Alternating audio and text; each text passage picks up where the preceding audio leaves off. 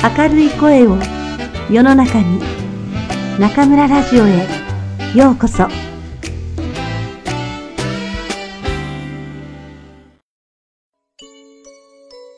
眠る森のお姫様に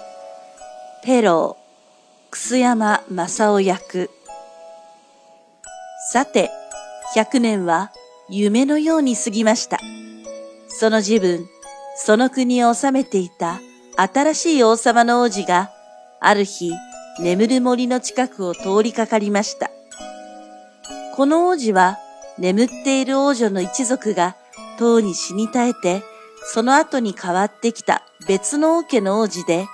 その日はちょうどその辺に狩りに出かけてきた帰り道なのです。それで遠くからお城の塔を見つけると、あの森の中にある塔は何だと言って、お蕎麦の者に聞きました。みんなは天然、自分の聞いている通りを答えました。中の一人は、あれは幽霊が出るという評判の古い荒れ城だと言いました。すると、また一人が、あれはこの国の魔法使いや悪い巫女たちが夜会をする場所だと言いました。その中で割合大勢の者の言うところでは、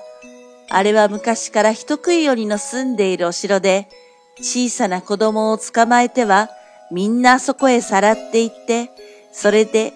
誰も後からついて来られないように、あの通り自分だけ通って行ける森をこしらえて、その中でゆっくり食べるのだということでした。王子は、このうちのどれを信じていいかわからないので迷っていますと、その時、一人、この土地に古くからいる年寄りの百姓がこう言いました。王子様、失礼ではございますが、私が50年も前、父から聞きました話では、その父は、また元はじじいから聞いたのだと申しますが、このお城の中には、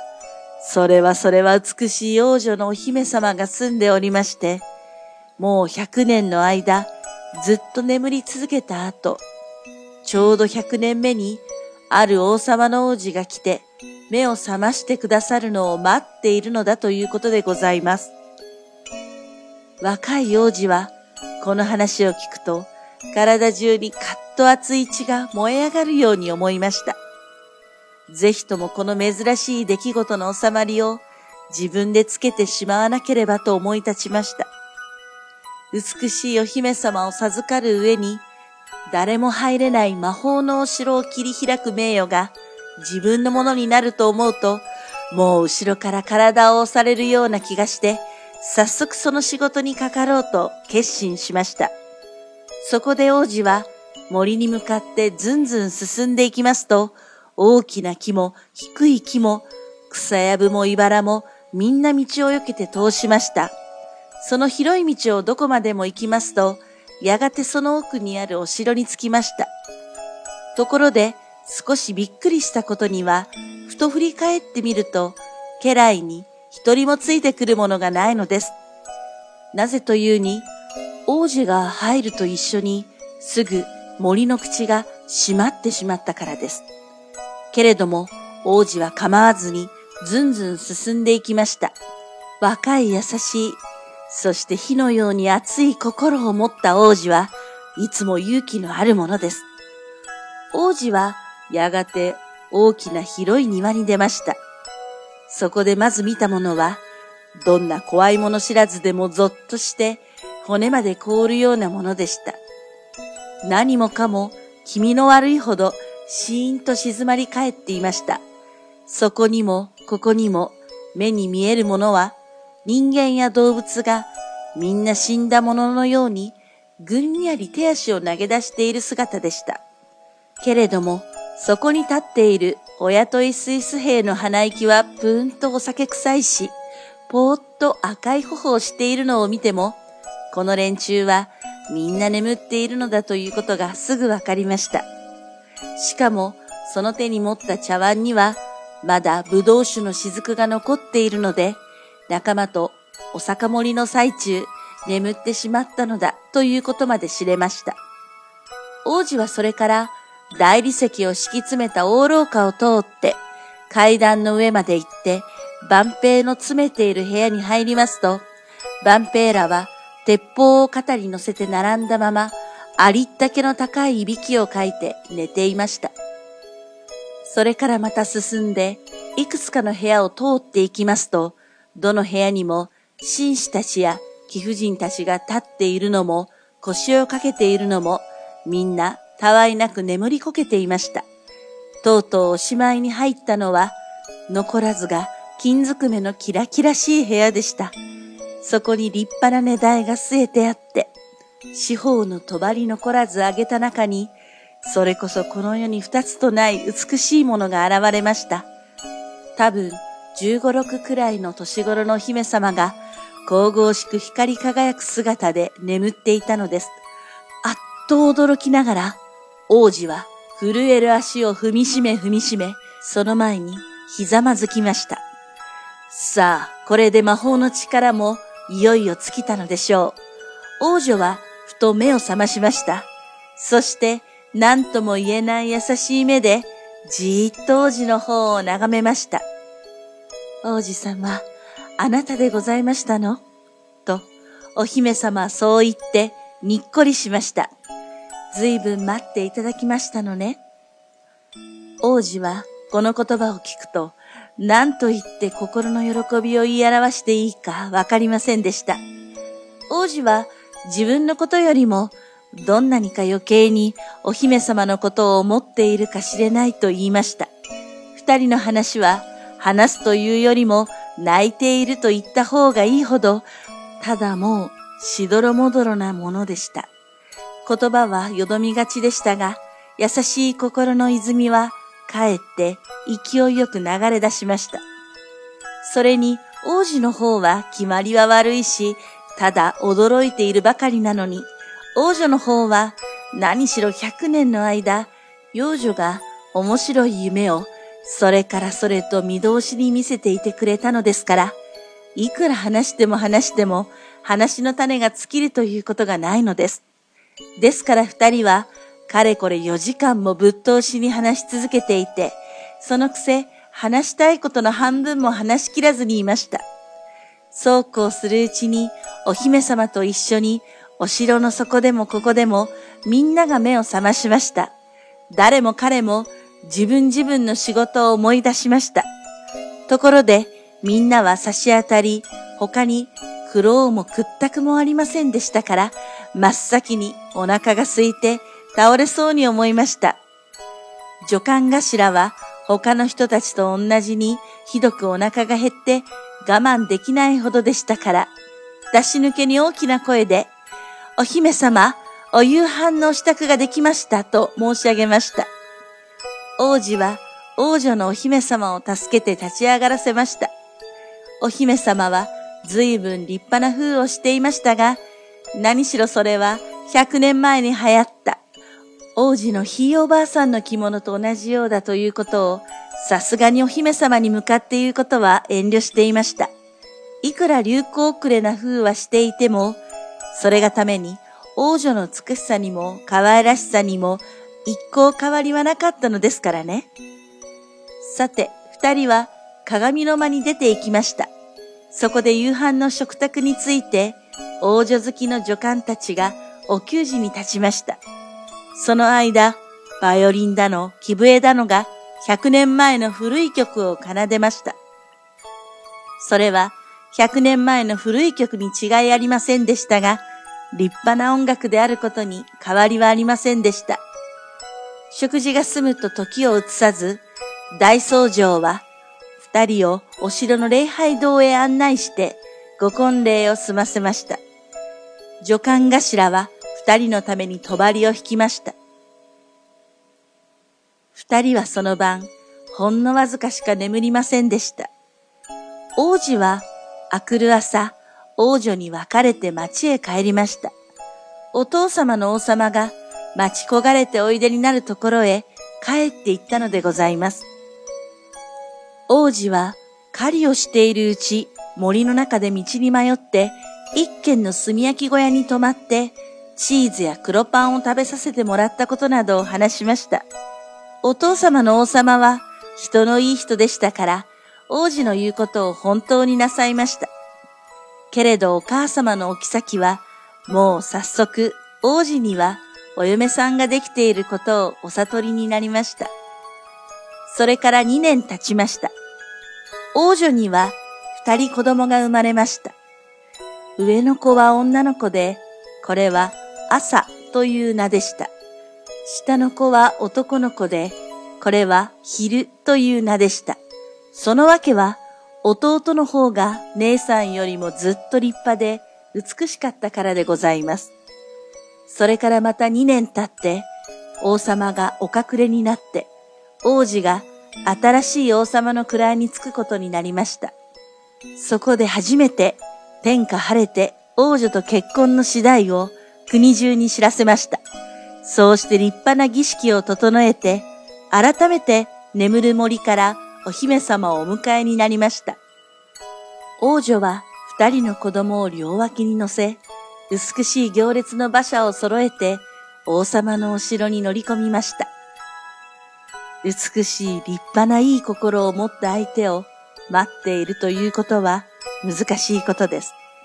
でも、待つことによって幸福は増しこそすれ、減るということはありません。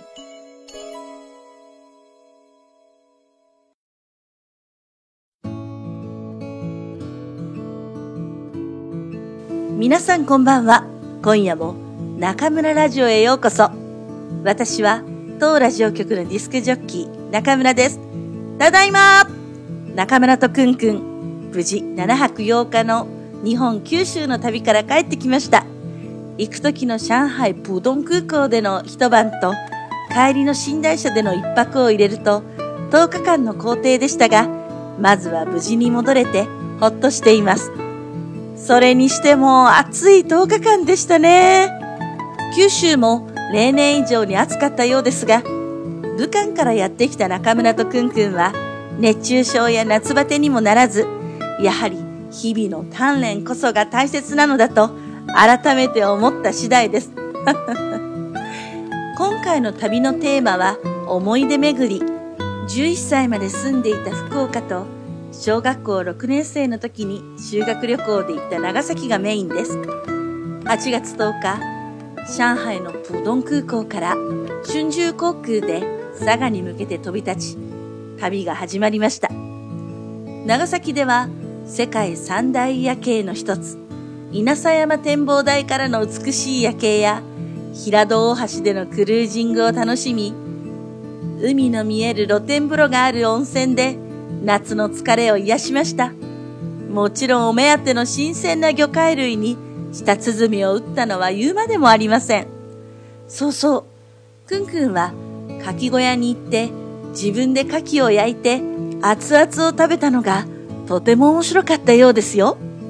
もしこれから長崎に行く予定がある方がいましたら、ぜひ中村にご連絡くださいね。お店の場所をお知らせしますから。そして5日目、長崎に別れを告げ、いよいよ懐かしい町、福岡の博多へ向かいました。実は2年前にも博多には行ったんですが、運悪く台風とぶつかってしまい、大雨の中、駅とホテルで時間を過ごしただけだったんです。今回は幸い、余裕を持って福岡の街を歩くことができました。博多駅前のホテルにチェックインして荷物を下ろしてから散策がスタート。まずは地下鉄で天神に行きました。私が福岡を離れたのが1981年。この地下鉄が開通した年でしたね。天神からは徒歩で35年前に住んでいた白金を目指しました。地図も何も見ずに体が動くままに歩いていきます。街は随分変わっているようですが、大きな建物はそのままで、一瞬にして私の心は11歳の少女へ戻りました。暑い中、ずいぶん歩きましたが、歩くたびに、あ、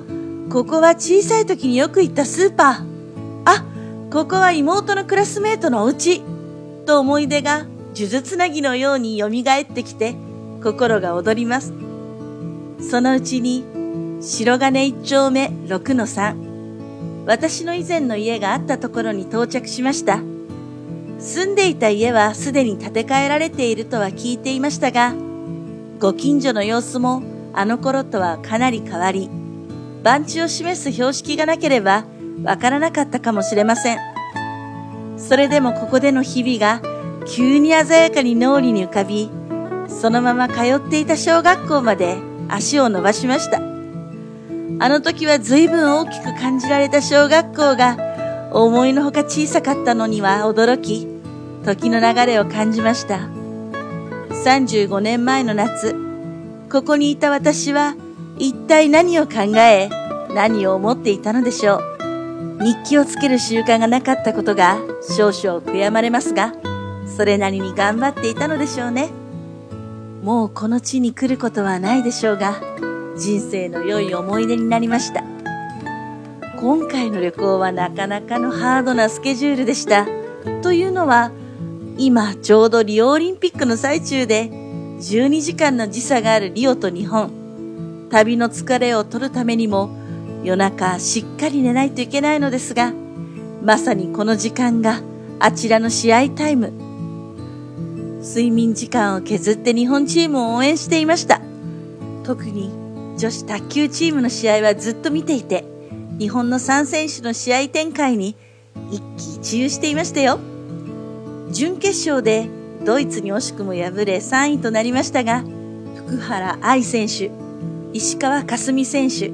そして15歳の伊藤美誠選手の頑張りと勝利の涙に、こちらまで目頭が熱くなりました。オリンピックって本当に感動しますよね。今回のオリンピック、日本チームは調整がうまくいったようで、他の競技でもメダルの獲得が続きました。2020年、次のオリンピックは東京ですので、ぜひこのまま頑張っていってほしいですね。といった感じで、今回の中村とくんくんの旅は、昼も夜もなかなか充実しておりました。最終地、佐賀のアパホテルでは、なんと抽選で部屋代が無料になるサプライズもあり、佐賀牛のステーキも味わって、上機嫌で旅を締めくくりました。今は武漢の部屋で半ばぼーっとしながらこの原稿を書いています。そうそう、旅行中の8月15日は愛するにゃんこ、カッパの誕生日でした。1年前、私の目の前でわずか 88g で生まれたカッパも今は4キロの真っ白な堂々たる体となりました。木が小さくて、ママ猫の丸のような愛想もないんですが、この1年間、中村とくんくんを随分癒してくれました。これからの1年も、丸ともども無事に楽しく暮らしていってほしいと思うばかりです。さあ、いよいよ仕事再開。大学の授業も始まるので、ぼちぼち気分を変えていかないといけませんね。今年の秋は一体どうなるのでしょう？何はともあれ精一杯頑張ってまいりますので、皆さん応援よろしくお願いします。それではまた次回、ここでお会いしましょう。おやすみなさい。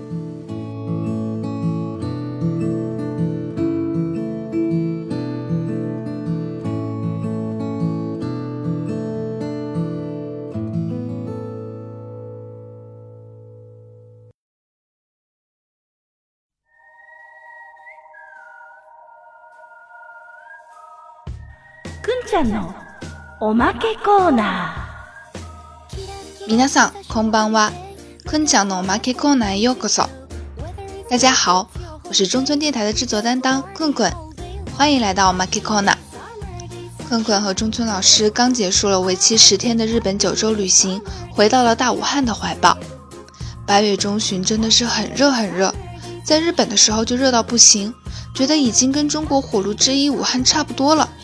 但是在从武汉的火车上下来的那一瞬间，我就深深的为我的天真忏悔了。果然，出门五分钟，流汗两小时的武汉是所向披靡的。本期节目就来大致为大家汇报一下本次困困和老师的九州之旅。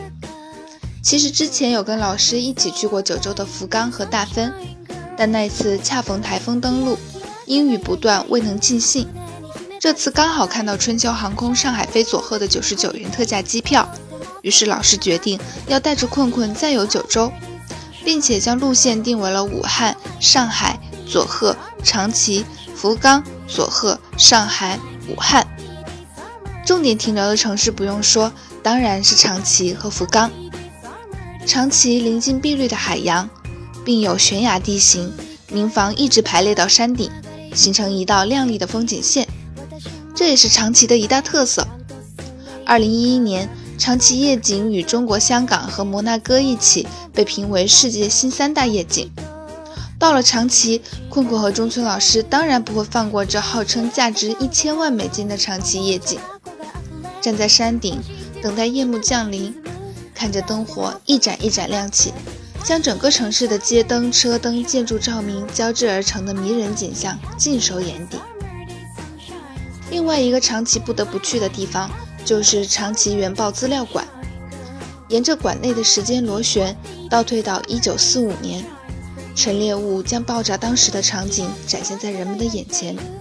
留下来的物品，无一不让人感受到战争的残酷和生命的不可承受之轻。我们的愿望都是，嗯，世界和平。长崎之行结束后，我们就去到了福冈。福冈是中村老师年幼时生活过的地方，所到之处都残留着老师童年的记忆。一边走着，一边听老师讲。以前会在这里坐公交去上学，以前会经常坐这趟地铁。前面转角处有个大商场，以前每次路过这里都会买点吃的。还陪老师回了一趟他三十五年前曾经住过的地方，虽然家附近的光景已经完全改变。但老师说，看着这熟悉的小路，他仿佛可以看到一个小小的背着书包的自己摇摇摆摆的身影。岁月总是这么残酷又充满惊喜，嗖的一下就逝去了，只留下经过的痕迹；啪的一下，又豪气地展开一幅全新的画卷，没得商量，只能顺意。对于吃货困困和中村老师来说，本次九州之行的重头戏肯定还是吃吃吃。在长崎时吃了有名的炝煲，中文偶尔会称为杂烩面或什锦面，还有好多好多新鲜的生鱼片，最爱的烤肉和牛排，自己烤的生蚝和鲜虾。